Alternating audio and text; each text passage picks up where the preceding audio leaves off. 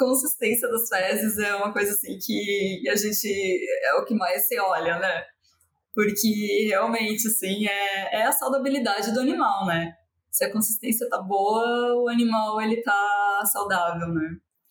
E óbvio, uh, a parte da, uh, da parte física da ração, né, que a gente olha também direto, entra na, na granja, né, vai direto nos comedouros, né, para olhar como que tá a parte física, né, para verificar como é que tá o DGM, faz coleta dessas rações, né, para a gente fazer análise, porque às vezes sai da fábrica, a ração tá tudo ok, né, chega no campo, vamos ver como é que tá no campo, se esse DGM continua sendo o mesmo, né, então, uh, para o nutricionista isso é, é, é fundamental também, né, e dar uma conversada. É muito bom chegar também e conversar com o, com o produtor, né?